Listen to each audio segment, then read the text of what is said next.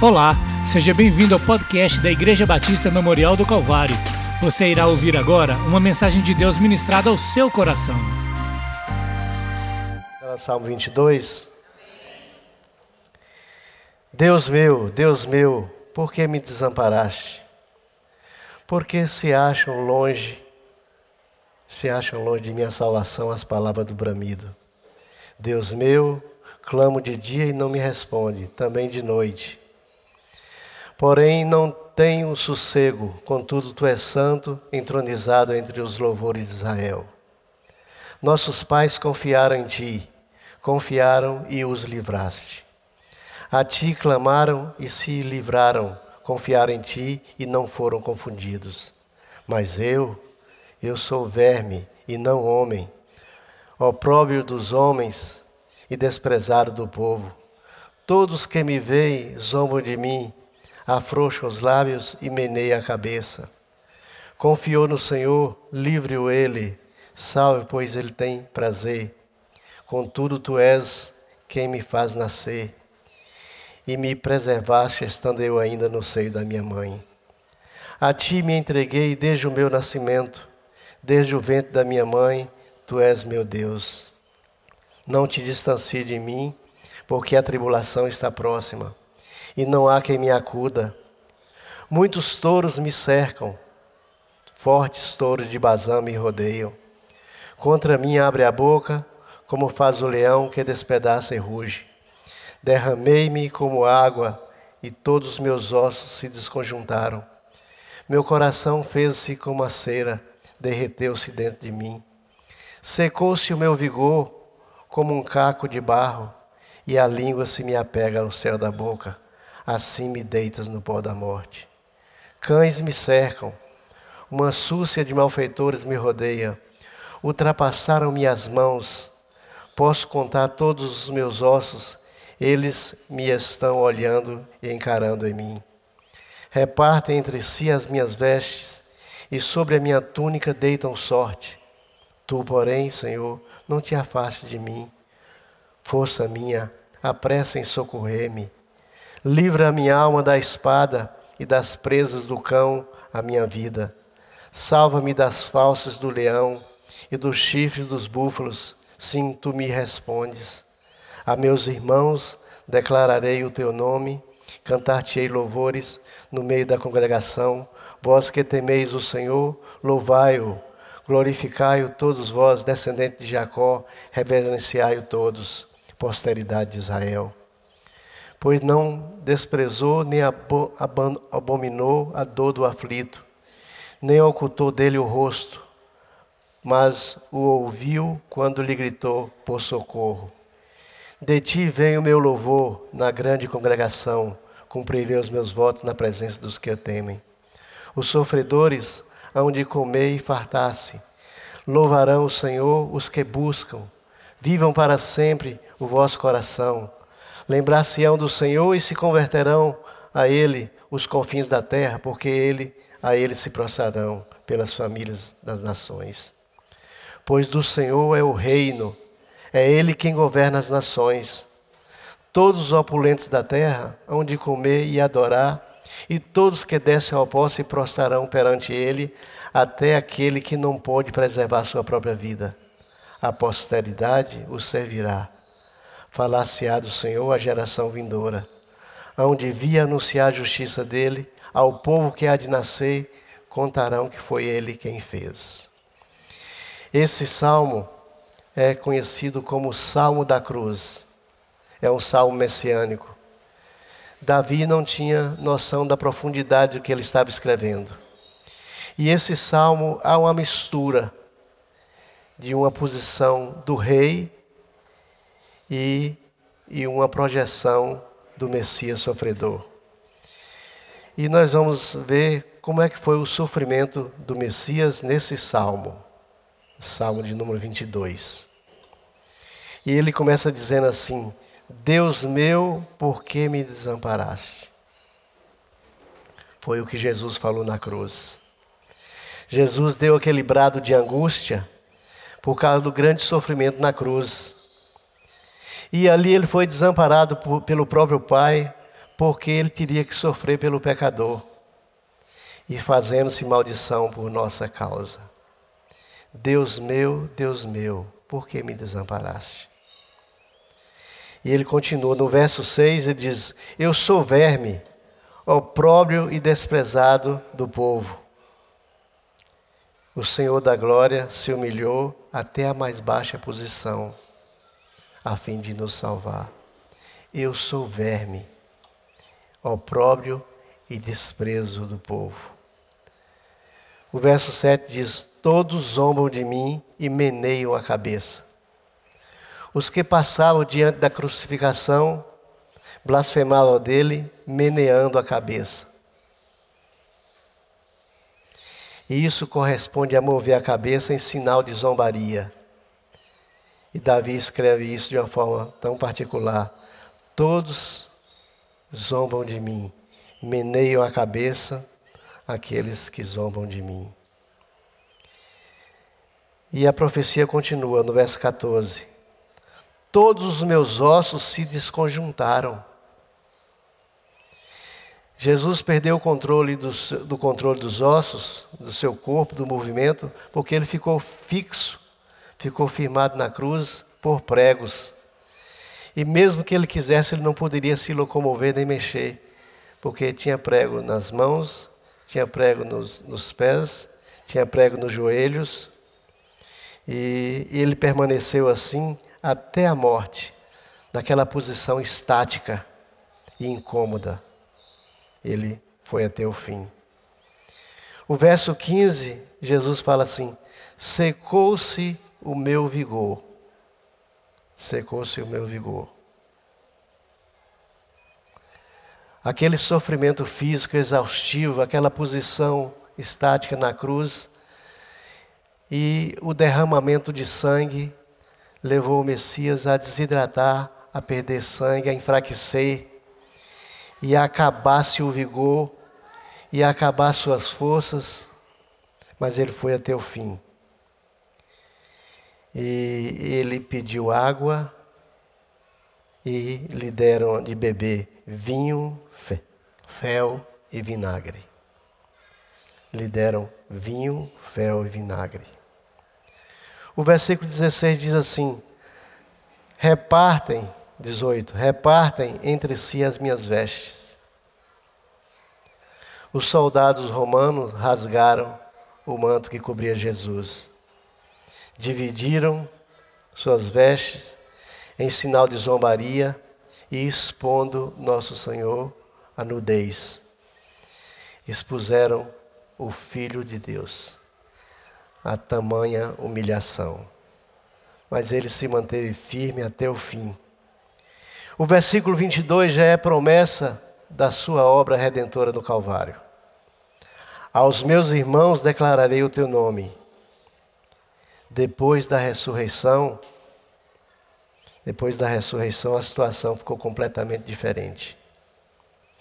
Jesus agora é o redentor, exaltado, o qual, através da sua morte, resultou em socorro para os aflitos e levando assim muitos de nós, multidões, à vida eterna. O sacrifício que ele fez não foi em vão. O verso 27 fala assim: Lembrar-se-ão do Senhor e a ele se converterão. Muito de todas as nações hão de converter ao Messias e converter ao Messias. Pois a missão do Messias era arrebanhar um povo de toda raça, tribo, língua e nação. Ele, através da sua morte expiatória, atrairia sobre si todos os moradores da terra. E num dos evangelhos ele fala assim: E eu, quando for levantado da terra, todos atrairei a mim. O último versículo é o versículo 31. Diz assim: hão de anunciar sua justiça ao povo futuro. O Messias não estava restrito só à nação de Israel. A vinda do Messias, a vida do Messias, o ministério do Messias estaria prontificado a todas as nações do mundo. E através da sua obra começou a se formar uma nova geração, um povo diferente, uma descendência espiritual diferente. O Messias viria para a nação de Israel, mas foi estendido a todas as nações gentias do mundo. Essa é a posição que Davi viu e escreveu sobre o Messias sofredor. Uma posição parecida com essa encontra-se no livro do profeta Isaías, capítulo 53, que é uma descrição também profética sobre o Messias sofredor. Mas quem realmente seria o Messias prometido para Israel? O profeta Isaías, no capítulo 42, de 1 a 9, escreve assim: Eis aqui o meu servo, a quem eu sustenho, o meu escolhido, em quem a minha alma se compraz. Pus sobre ele o meu espírito, e ele promulgará o direito para os gentios. Não clamará, nem gritará, nem fará ouvir a sua voz na praça. Não esmagará a cana quebrada, nem apagará a torcida que fumega. Em verdade, promulgará o direito. Não examinará, nem quebrantará até que ponha a terra o direito, e as terras do mar aguardarão sua doutrina. Assim diz Deus, o Senhor que criou os céus e estendeu, formou a terra e tudo quanto nele produz, que dá fôlego de vida ao povo, que nela está o espírito aos que andam nela. Eu, Senhor, te chamei em justiça. Tomar-te-ei pela mão e te guardarei e te farei mediador da aliança com o povo e luz para os gentios, para abrires os olhos aos cegos, para tirares da prisão o cativo e do cárceres os que jazem em trevas. Eu, eu sou o Senhor, este é o meu nome, a minha glória, pois, não darei a outrem, nem a minha honra às imagens de escultura. Essa é uma visão profética também de Isaías sobre o servo sofredor. O servo que viria para sofrer em lugar da nação de Israel, em lugar das pessoas de todo o mundo. Quem é o Messias prometido? O Messias prometido é o ungido de Deus, o prometido de Israel, o desejado das nações, o suspirado dos povos. Jesus é o Messias prometido nas Escrituras. Louvado seja Deus por isso. E Isaías escreve com uma profundidade muito grande que Jesus seria o Messias sofredor, aquele que tomaria o nosso lugar naquela cruz e daria a sua vida pelas pessoas e pelas nações e pelo mundo. Ele é o prometido desde a velha aliança como o Cordeiro de Deus que tira o pecado do mundo. O Messias Jesus é o amado das nossas almas. Mas Isaías 53 tem escrito também sobre a profecia do servo sofredor. Isaías profetizou sobre o nascimento do Messias. Profetizou sobre o ministério do Messias profetizou sobre a morte, a morte sofredora de, do Messias na cruz. E nós aprendemos pela palavra de Deus que a morte do Messias foi, primeiro, vicária, depois expiatória, depois propiciatória, depois redentora. Cada um deles tem a sua, a sua explicação própria. Jesus expiou os nossos pecados.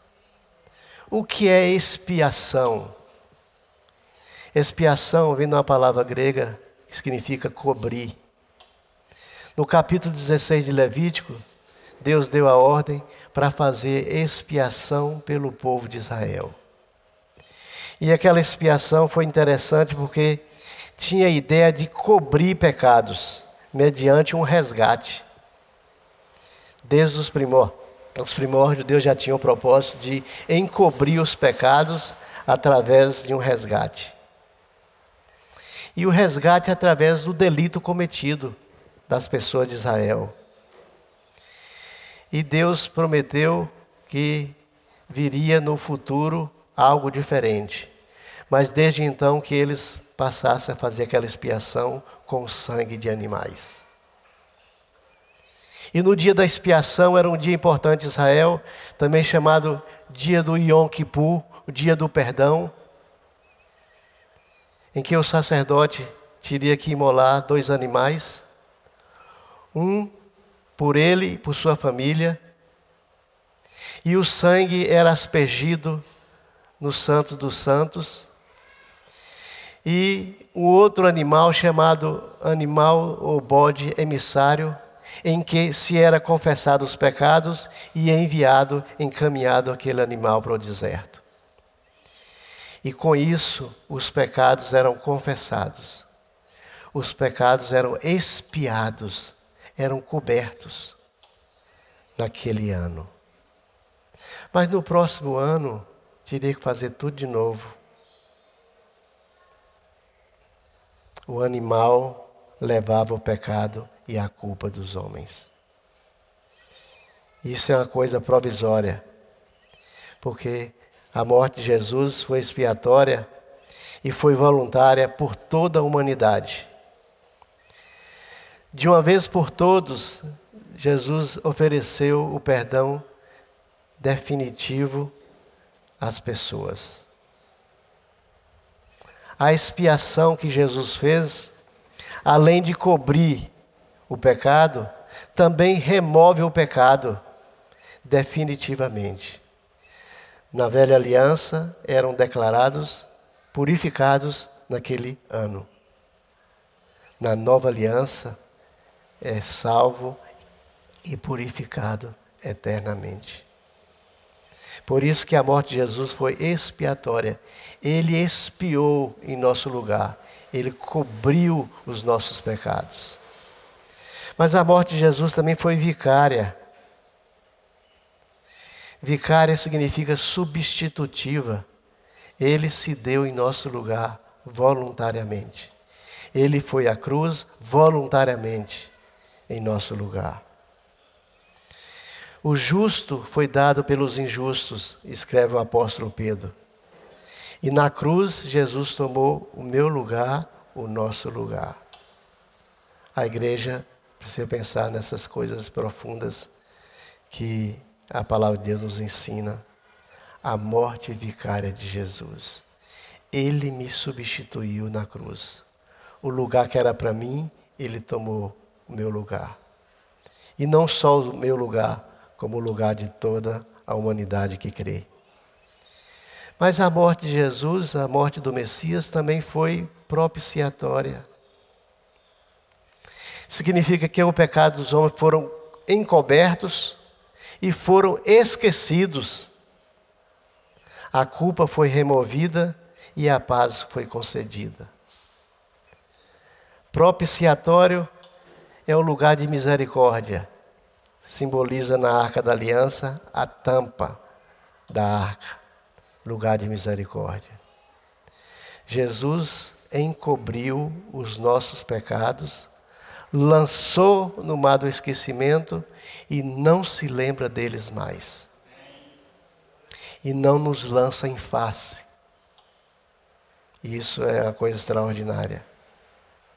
A culpa foi removida e a paz foi concedida. Por isso que, quando nós estamos em pecado e não confessamos nossos pecados, a, a culpa nos corrói. Porque nós estamos sentindo falta da paz. E o recurso é irmos para os pés de Jesus, confessarmos nossos pecados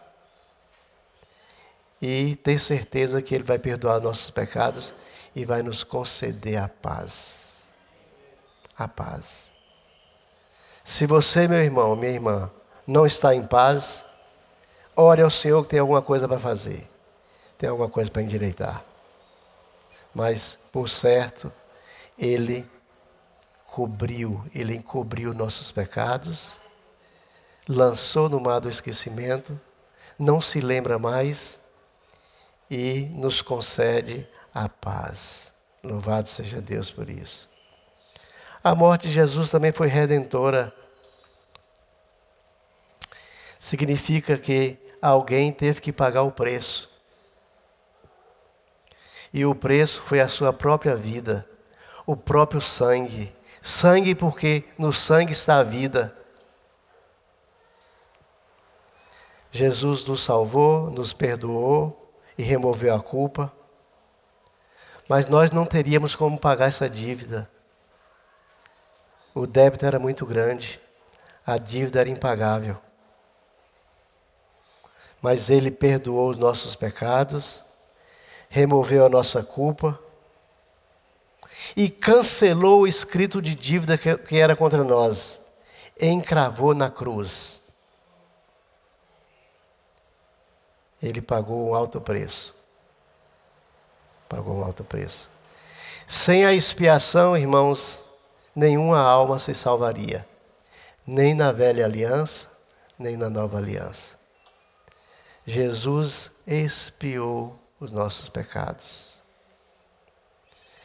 Isso nos mostra que o seu sacrifício não foi em vão.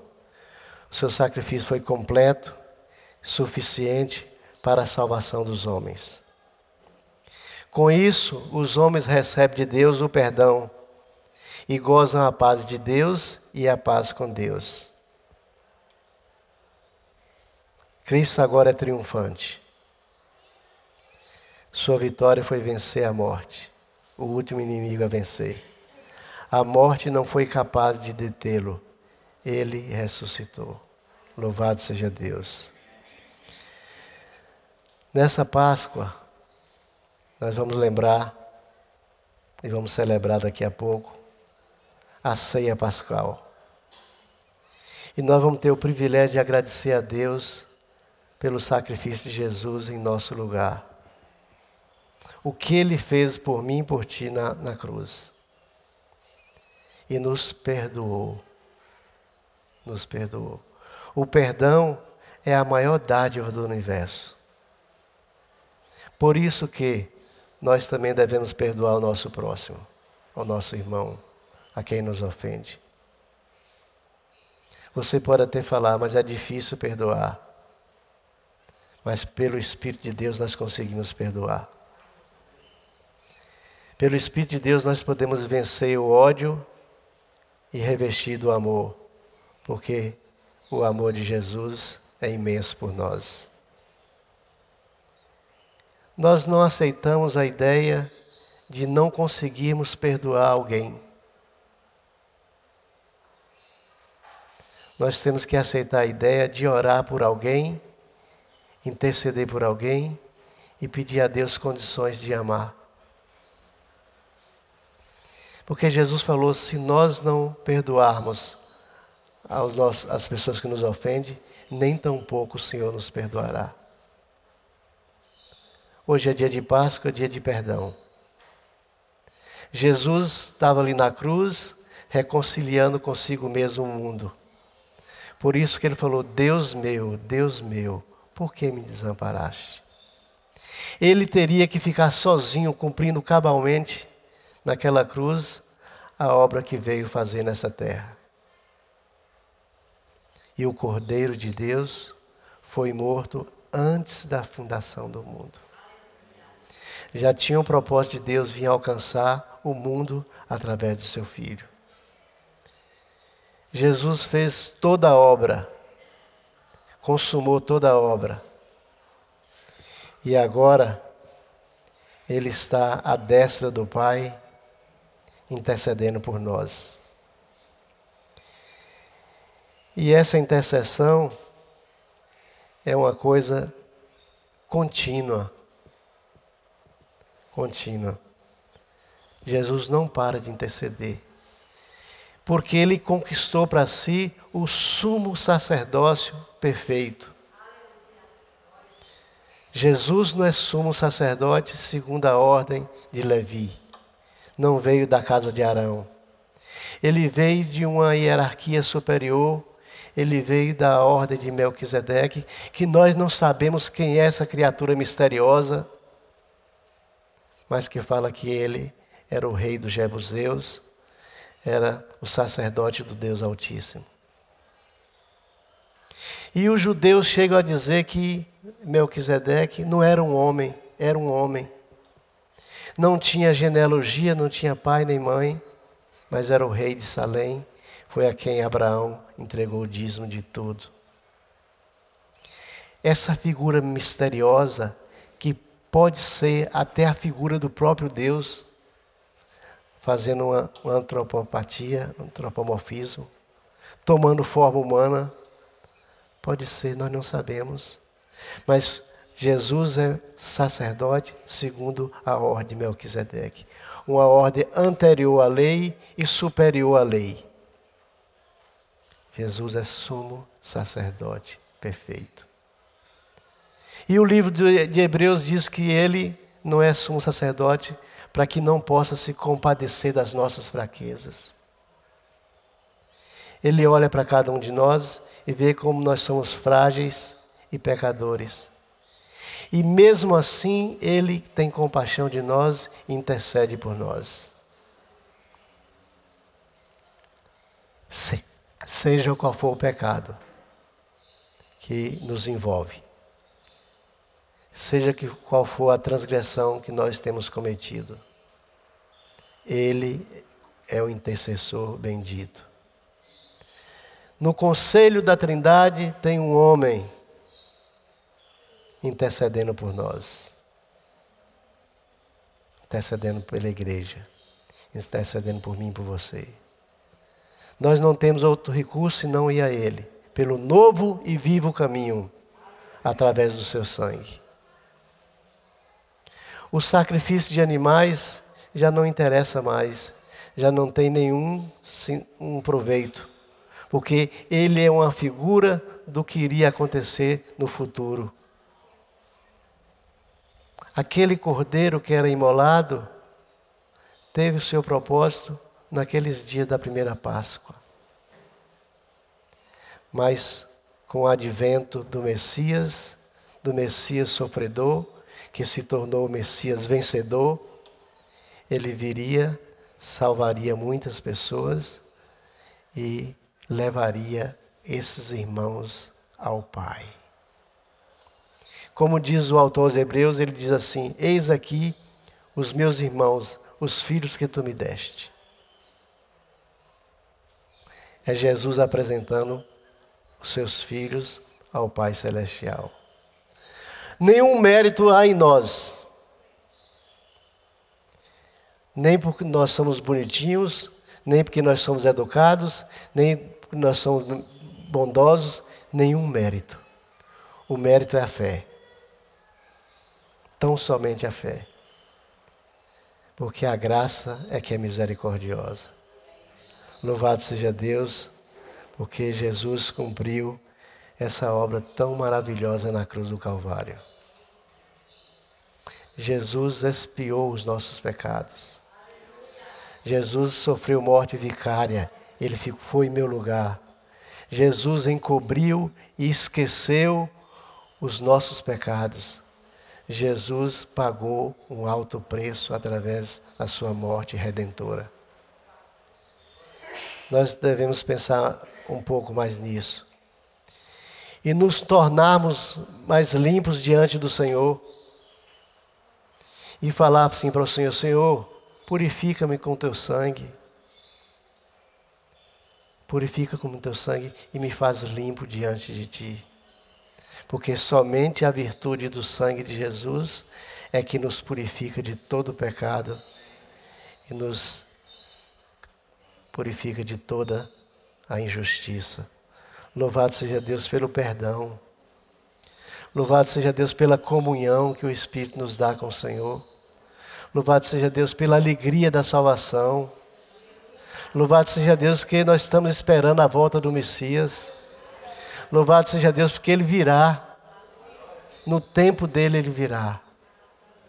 E nós temos que esperar. Como se Ele viesse amanhã.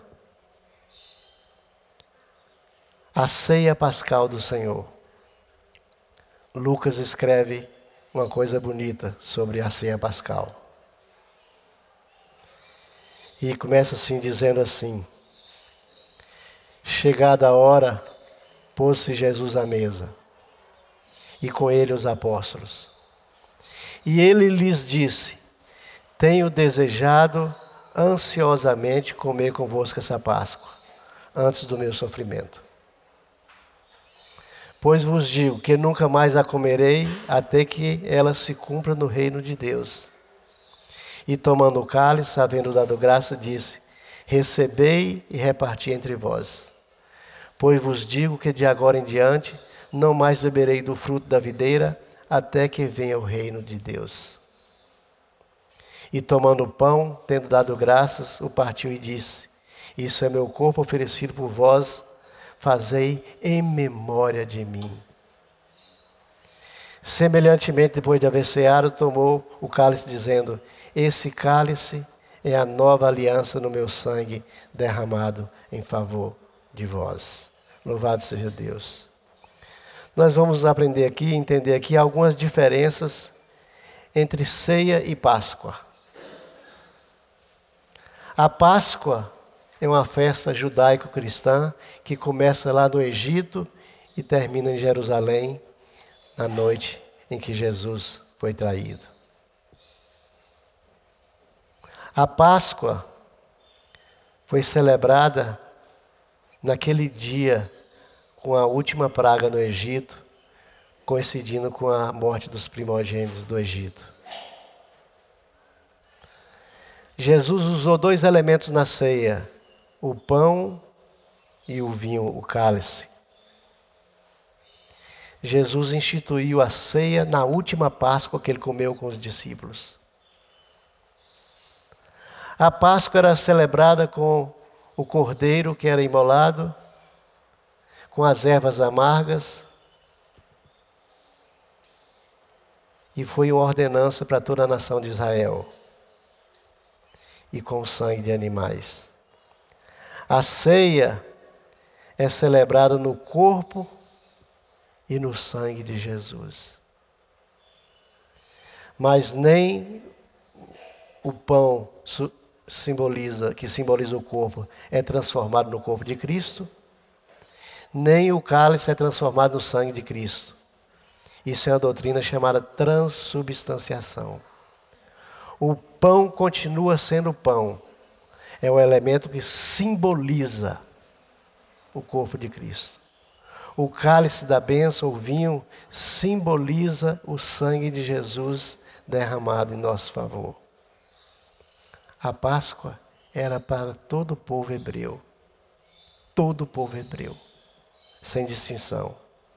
A ceia, a ceia é reservada para aqueles que foram lavados no sangue do Cordeiro aqueles que aceitaram o Cordeiro de Deus que tira o pecado do mundo.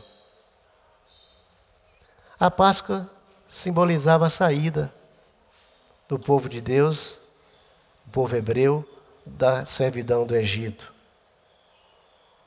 E até que ele venha, nós vamos estar comemorando essa ceia. Porque na ceia nós recordamos a morte do Senhor. Até que ele venha. Em Jesus foi abolida a Páscoa. Por Cristo agora é a nossa Páscoa. É o nosso Cordeiro Pascal que foi imolado em nosso lugar. O povo judeu não comemora mais a Páscoa. Eles comemoram a festa chamada Seder, em que as famílias se reúnem, o patriarca da família conta a história da, da primeira Páscoa. E eles comem o cordeiro, eles comem passas, eles comem doces. Mas não é mais celebrado pelo sacerdote. Não tem mais sacerdote. Jesus foi o último sacerdote. E ele é o sacerdote perfeito. Mas nós lembramos a Páscoa em Jesus Cristo agora. é uma lembrança solene e maravilhosa. Hoje nós vamos comemorar a ceia pascal, a ceia que se comemora no dia da Páscoa. Nós temos que lembrar na ceia o preço que Jesus pagou por nós na cruz do Calvário. Perdão para sempre dos nossos pecados. Perdão para sempre. Jesus nos perdoou eternamente. Isso é louvável, gente. Nós vamos lembrar também daquele sofrimento, daquela dor que o bendito de Deus sofreu na cruz em nosso lugar. E do amor derramado naquela cruz sangrenta. O perdão é oferecido. Perdão é oferecido. E nós temos que absorver esse perdão. João escreve que o sangue de Jesus nos purifica de todo pecado. Se nós confessarmos nossos pecados, Ele é fiel e justo para nos perdoar os pecados e nos purificar de toda injustiça. Porque o sangue de Jesus nos purifica de todo pecado. O seu DNA foi modificado. No nosso DNA, nosso sangue, tem a virtude do sangue de Jesus. Tem perdão correndo nas nossas veias. Tem amor correndo nas nossas veias. Tem paz correndo nas nossas veias. Tem esperança correndo nas nossas veias. Nosso DNA foi mudado. Nós agora não somos meramente filhos dos homens, temos a genética dos homens, mas somos filhos de Deus. E quando Deus olha dos céus para a terra, vê tão somente a marca do Filho dele em cada um de nós. Não vê mais a marca do sangue dos animais nos umbrais da porta. Vê a vida do seu filho na nossa vida. Nós temos que evoluir espiritualmente, irmãos. Nós temos que deixar as nossas fases de criancice e prosseguir, porque o justo foi dado pelo injusto, e isso é glorioso. Nós precisamos aprender a conviver uns com os outros pacificamente. Nós precisamos a conviver como igreja que tenha esperança, que pregue a volta de Cristo, que pregue o amor de Cristo e deixarmos as meninices que às vezes nos circundam. Crianças é que fica com o bico buchudo. Nós não, nós precisamos melhorar nosso comportamento. Demonstrar nosso amor pelo próximo. Pedir perdão e perdoar. Foi na cruz que Jesus perdoou. Foi na cruz, foi na cruz que um dia eu vi meus pecados castigados em Jesus.